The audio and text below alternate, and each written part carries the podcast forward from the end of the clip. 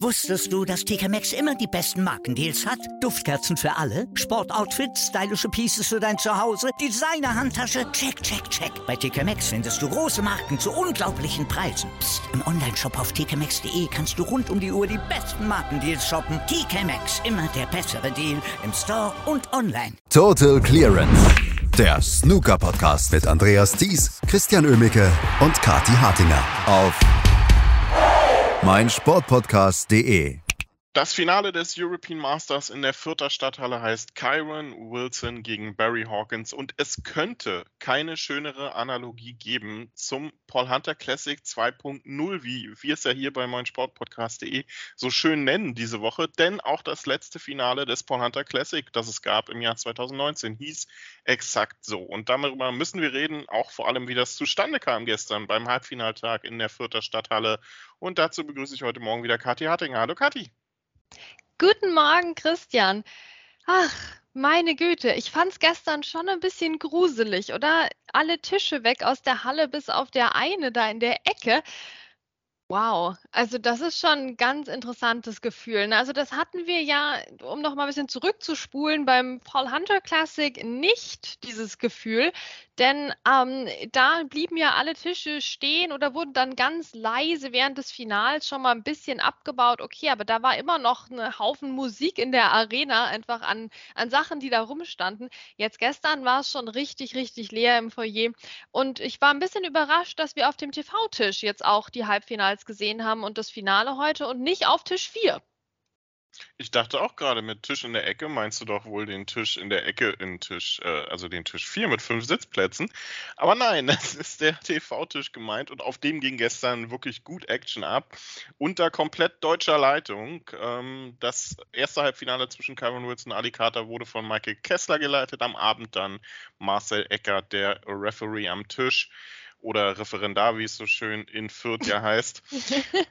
ähm, das fangen wir dem, Absolut. Fränkisch, oder? Naja, ähm, bevor wir jetzt in, in Dialektdiskussionen ergehen, lass uns über das erste Halbfinale sprechen. Kyron Wilson gegen Ali Carter, ein Sympathieduell, nämlich ähm, ja, Sympathie gegen Antipathie, wenn man so möchte. Ähm, Kyron Wilson hat sich am Ende durchgesetzt, aber meine Güte, war das ein hartes Stück Arbeit. Ich dachte am Anfang, gut, wie viele Frames werden jetzt auf schwarz entschieden? Dann zwischendurch, okay, wie viele Frames wollen die jetzt auf eine Respotted Black entscheiden? Und dann dachte ich mir zwischendurch, meine Güte, was hat Kyron Wilson da gemacht? Auf einmal war der komplett gar nicht mehr am Tisch. Oh, also das war ein Hin und Her in diesem Match, ein Auf und Ab der Gefühle. Wie ging es dir da? Ja, das war wirklich nichts für schwache Nerven, dieses Halbfinale. Ging ja bis in den Entscheidungsframe. Eieiei, also ich habe da auch mitgebankt, bin ich ganz ehrlich mit dem Karen Wilson, weil von dem wollen wir ja mal wieder einen Titel sehen und äh, von Alicata müsste ich jetzt nicht unbedingt einsehen. Außerdem hatte der ja David Grace geschlagen, also eigentlich gar keine Daseinsberechtigung in diesem Halbfinale. Ähm, aber wir müssen auch sagen, Alicata hat sehr gutes Snooker gespielt die ganze Woche über und auch in diesem Halbfinale hat er sehr gutes Snooker gespielt. Ähm, sein erstes nennenswertes Break wirklich war die 120. Ja? Also er war auch der Einzige, der ein Century Break gespielt hat in dem Match und was mir jetzt also rein auf dem Tisch sportlich bei Alicante diese Woche aufgefallen ist und wirklich in Erinnerung geblieben ist, ist sein schnelles Umschalten von der Offensive hin zum Safety-Spiel. Also wenn bei dem was nicht klappt mit der Stellung oder der Split nicht funktioniert, ähm, dann ist der sofort dabei umzuschalten auf die Safeties. Also der, der ist jetzt gar niemand in dieser Woche, und das war in der Vergangenheit doch auch anders, der jetzt erstmal so eine halbe Stunde da weinend am Tisch steht ne, und sich überlegt, meine meine Güte, wie ich armes Häschen, jetzt hat der Split nicht funktioniert, jetzt muss ich aussteigen. Nee, also natürlich kriegst du da die typische Alicata Sorgenfalten Grimasse und die rausgestreckte Zunge.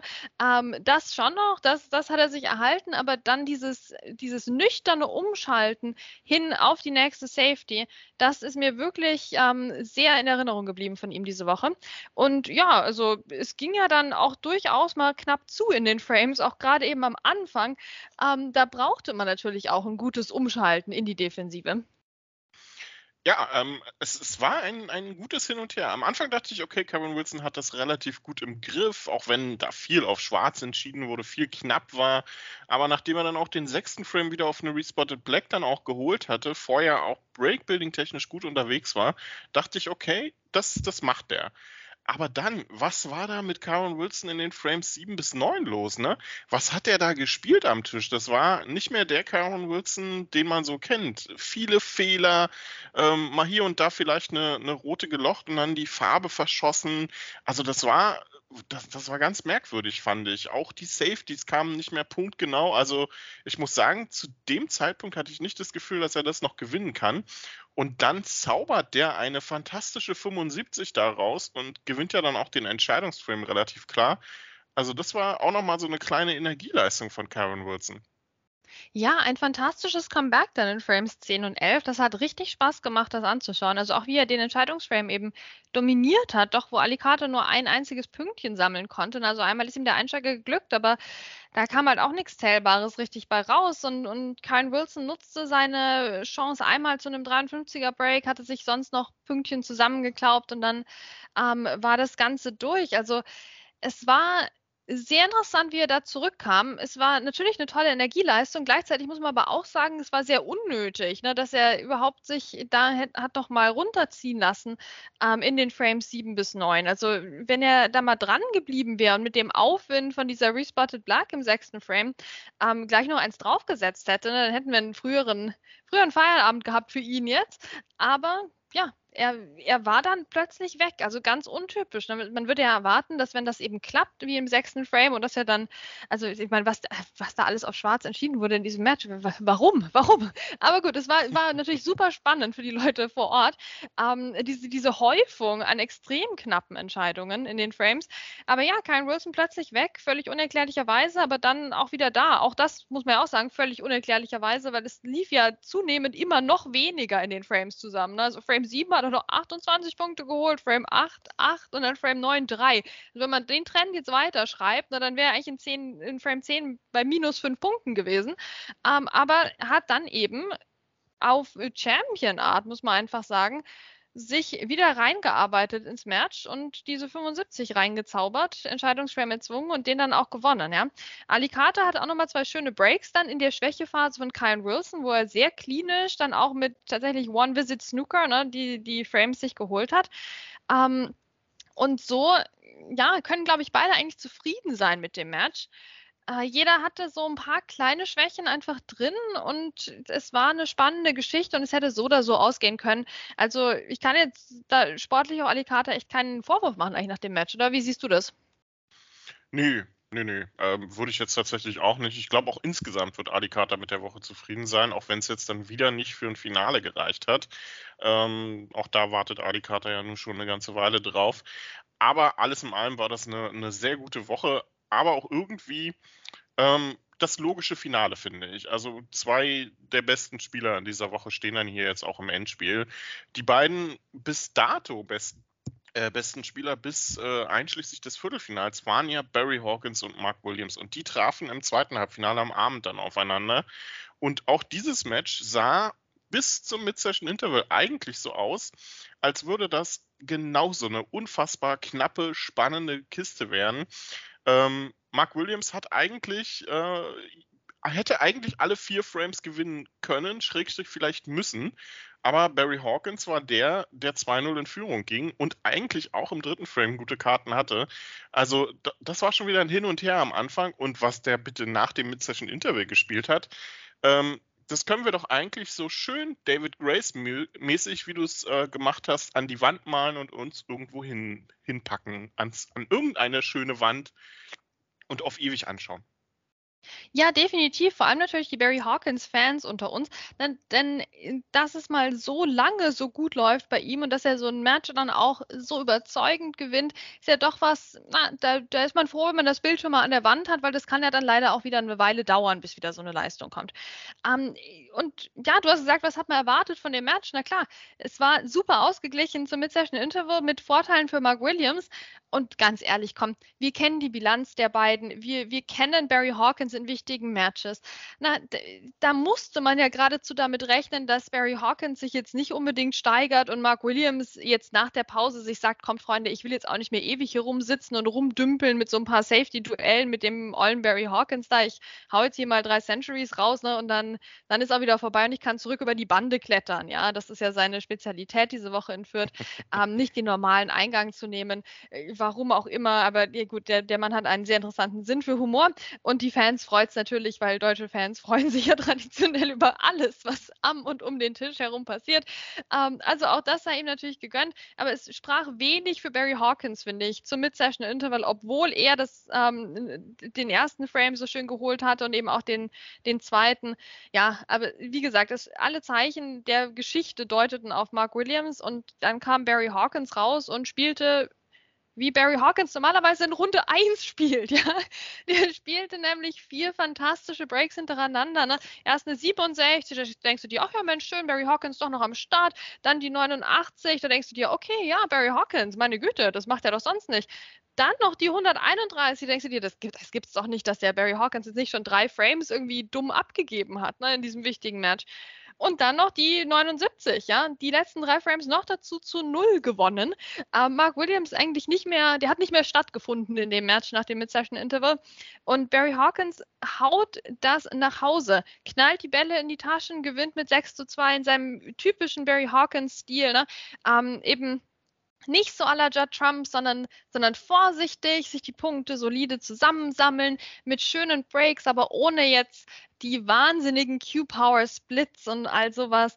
Also, das war Barry Hawkins so schön, wie er es halt machen kann. Ne? Und diese 131 habe ich auch sehr für ihn gefreut, dass wir nochmal ein Century von ihm da eben gesehen haben, ähm, weil das ist ja wirklich so seine Spezialität.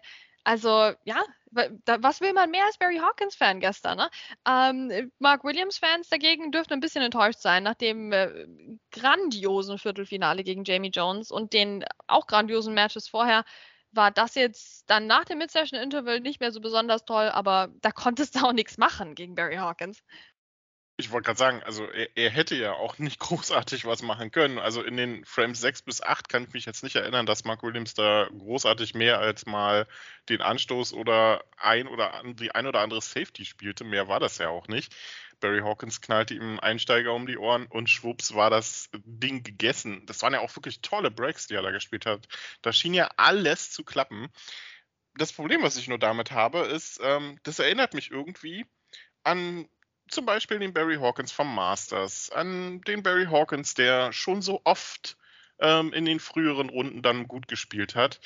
Und dann erinnert man sich an die letzten Finals, die er so gespielt hat. Ähm, ja, Masters, ne, gegen Neil Robertson, Players Championship gegen Neil Robertson, davor China Open gegen Mark Selby. Also, mm, ich, ich ringe so ein bisschen mit mir, ne?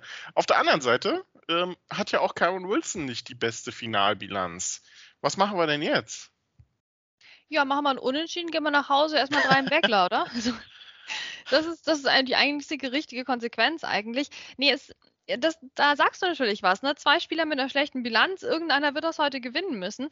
Ähm, äh, Barry Hawkins hat hoffentlich kein so gutes Snooker-Gedächtnis wie du. Ne? Also ich würde es ihm sehr wünschen, dass er das mal ausblenden kann, weil bei ihm gerade wird dieser Druck ja immer größer, ähm, dass diese Bilanz noch immer legendär schlechter. Karen Wilson, da ist man noch so ein bisschen auf der, auf der Schiene, ja, gut, der hat jetzt ein bisschen underachieved in Finals, aber gut, der, der hat ja noch so viel Zeit, das wird ja noch, na, das ist, war bestimmt jetzt einfach nur Pech bisher. Ähm, aber bei Barry Hawkins, ne, das ist ja fast schon äh, spruchreif, legendär, was er in Finals nicht abliefert und das würde ich ihm jetzt heute wünschen, dass er eben das alles vergessen kann, dass er sich freuen kann über die Stadthalle, ähm, dass, es, dass ihm alle Gegebenheiten irgendwie zugutekommen und dass er hier wirklich seine beste Leistung bringen kann. Ob das dann reicht gegen Karen Wilson, wenn der auch seine beste Leistung bringt, die ich ihm auch wünsche, das wissen wir dann nicht, das müssen wir uns anschauen.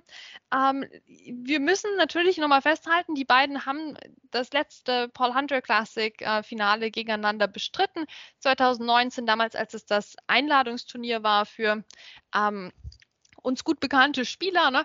Ähm, Barry Hawkins äh, hat dann hat da gewonnen, sorry, die, ist 4 zu 3 gegen Karen Wilson damals im Finale und das war der letzte Sieg von Barry Hawkins gegen Karen Wilson. Ne?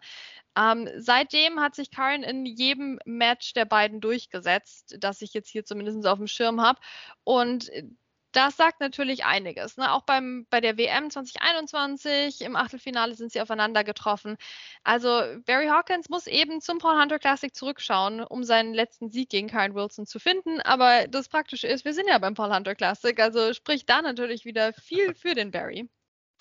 Ja, und auch rein von der Turnierleistung, oder? Also, wenn man sich mal anguckt, was Barry Hawkins gespielt hat, ähm, gefühlt 800 Centuries diese Woche, ähm, hatte wirklich starke Gegner auch unter anderem. Robert Milkins, der davor sehr gut gespielt hat, ähm, hat Mark Williams rausgehauen, hat Judd Trump rausgehauen aus dem Turnier, darf man auch nicht vergessen. Ein Stuart Carrington, ne? Ähm, alles so Spieler, die, die durchaus ja auch mal für die eine oder andere Überraschung gut sind. Und auch das Halbfinale gegen Mark Williams gestern, ne? Überragendes Match nach dem Mid-Session-Interval.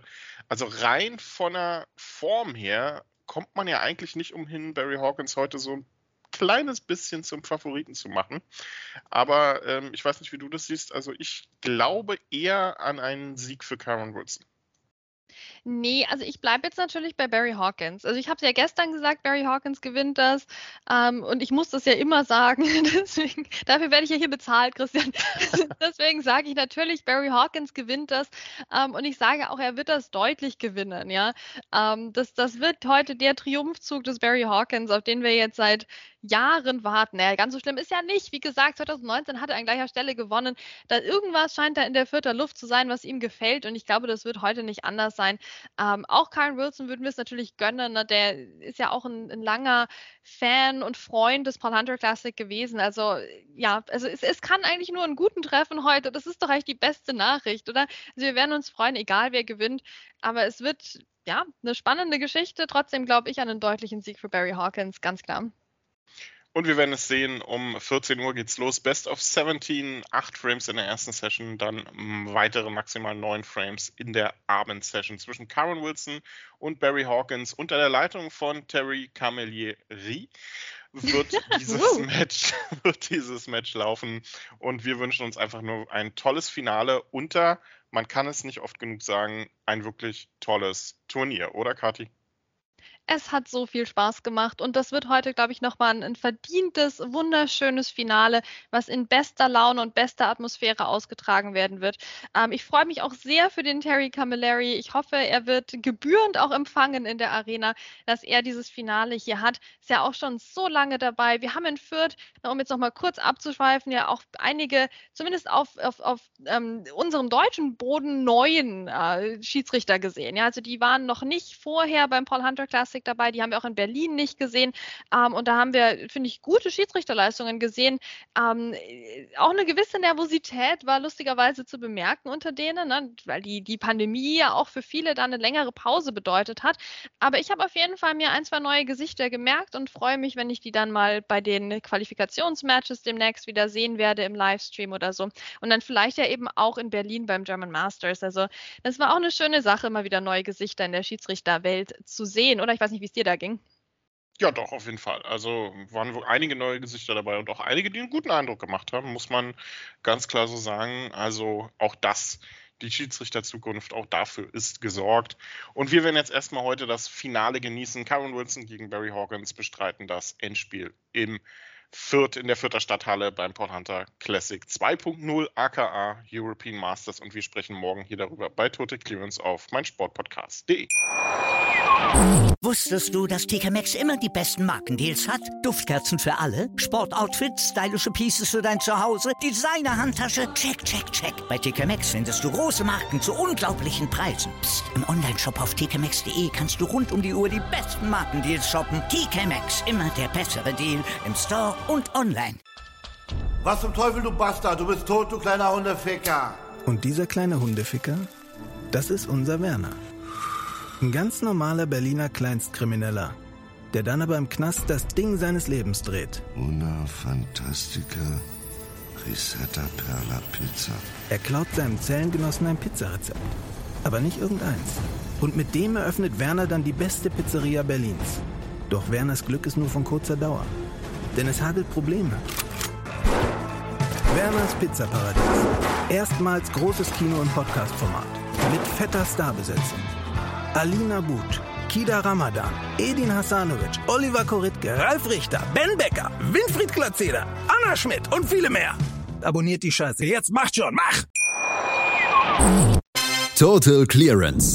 Der Snooker-Podcast mit Andreas Thies und Christian Ömicke auf meinsportpodcast.de.